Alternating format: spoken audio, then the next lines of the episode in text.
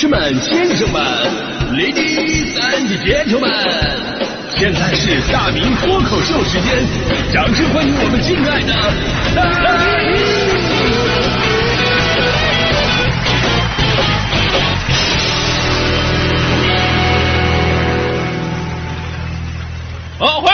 今天的大明脱口秀，我是大明啊。今天是四月二十四号，是中国航天特别值得值得纪念的日子，因为今天是中国航天日。我感觉我说了一句废话啊。那么为什么啊今天是中国航天日呢？是为了纪念一九七零年四月二十四号，我国成功发射了第一颗人造地球卫星东方红一号。所以呢，为了纪念中国航天事业成就，发扬中国航天精神，二零一六年的三月八号，国务院批复同意将每年的四月二十四号设立为中国航天日。而伴随着这一年我国航天事业的飞速发展，中国航天这四个字越来越成为我们国人的骄傲了。所以呢，在今天的节目当中呢，呃，咱们首先向中国所有的航天人们说一句节日快乐，感恩有你。呃，其实咱们节目啊，真的好多航天人在听啊，就别人不敢说，有一位七七不落的听，不仅听，还经常找我们讨论，意见不合啊就扣我们工资。没错，他就是我们领导。我们领导是著名的航天人，全世界放卫星最多的人，比马斯克还多。只要上他的酒桌卫星发射中心，一晚上卫星能给我放出去八十多颗去。开个玩笑，这时候领导还没起床啊！你们有认识的千万别告密啊！我爱我们领导，因为他是夜空中最闪亮的星啊！呃，咱们说航天梦啊，它不仅属于航天人啊，其实每个人从小不都对整个宇宙充满着幻想吗？我们也都经常想象去太空里边探索究竟有怎样的秘密，到底有没有外星人？宇宙到底有多大？三体星人什么时候能到到达地球？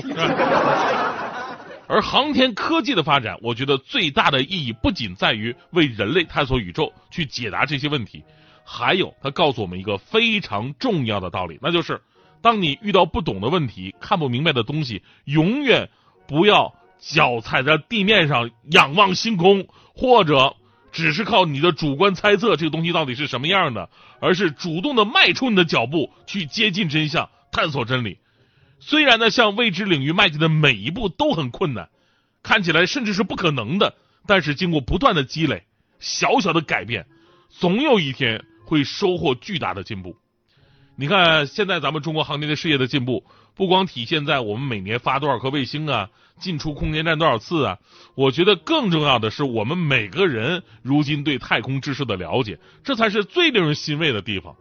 那天晚上在我们小区，我就看到一个孩子用手指着月亮喊：“妈妈，你看月亮少了一半。”他妈妈微笑着说：“孩子，那不是月亮少了一半，那是地球的阴影笼罩在了月亮上面。”孩子说：“那么为什么地球的阴影会笼罩笼罩在上面呢？”妈妈说了：“因为太阳现在在我们的背面，月亮在我们的前面，月亮跟太阳中间隔着一个地球，所以地球的影子就照在月亮上了。”孩子说啊，那我明白了。那我还有一个问题，那为什么太阳一直在动呢？一会儿前面，一会儿后面呢？他妈妈顿了一顿，继续微笑着说：“孩子，你作业写完了吗？” 给爸爸赶紧上楼写作业去。我跟你说，这已经是巨大的进步了。孩子，无论哪个年代的孩子，都是各种各样的问题。现在的家长能够回答出几轮，已经是不错的了。啊，这跟我小的时候形成了鲜明对比。我小的时候，同样的问题问我问问我妈，妈咪，你看月亮少了一半。我妈的回答是：把手放下来，用手指月亮，月亮婆婆会割掉你的耳朵。你们小的时候听到过这个说法吗？妈咪，星星和飞机都在天上，那飞机不会撞到星星吗？孩子不会的，因为星星会闪。妈咪，你知道飞碟是什么样子吗？我看你长得像飞碟。妈咪，问你爸去。你看看，这就是我们小的时候的知识边界了。有朋友说了，哎呀，那你们小的时候可以自己看那些科普读物啊，哎，那都是科学知识。我跟你讲，我们小的时候所谓的科普科普读物啊，里边的伪科学只会比我爸我妈他们了解的更多。什么破解世界十大未解之谜啊，了解地球真相啊。你听着好像，哎呀，这都是前沿科学。实际上，我被里边的故事蒙骗了多少年了？我真的是多少无知青年也栽到这里边了。比方说著名的水晶头骨，忘了什么时候听到这个玛雅水晶头骨的故事，恐怖的头骨居然是用水晶制成，增加了神秘感。而据说这些水晶头骨三千多年的历史了，古玛雅人连金属工具都没有，在当年完全用手工制造，竟然能用一整块的水晶制作出如此精美的头骨，太神奇了。更玄幻的说。哎，这个观察水晶头骨之后，你会发现在这个头颅里边可以看到远古祭祀的场景。合计这玩意儿还还是个播放器。啊后来证明了这说法都是假的，这水晶头骨啊就是现代工艺品。啊，还有这个你肯定听过，神秘的百慕大三角。百慕大三角一直都是当仁不让的世界未解之谜啊。无数飞机、船只在这里失踪，据说这里有神秘的磁场，经常有不明飞行物出没，据说是外星人的基地。还有人说不，这是时光隧道，会让船只、飞机穿越不同的时空。而实际上，百慕大海域是世界上最繁忙的海域和航线，也是世界著名的离岸金融中心。这样神秘的传说，反倒吸引着数以万计的游客来到百慕大三角。而当地政府呢，也为了商业旅游能够提高一点啊。他们在后边推波助澜啊，甚至还印发宣传册，说走过路过不要错过啊！我们这是百慕大密室逃脱。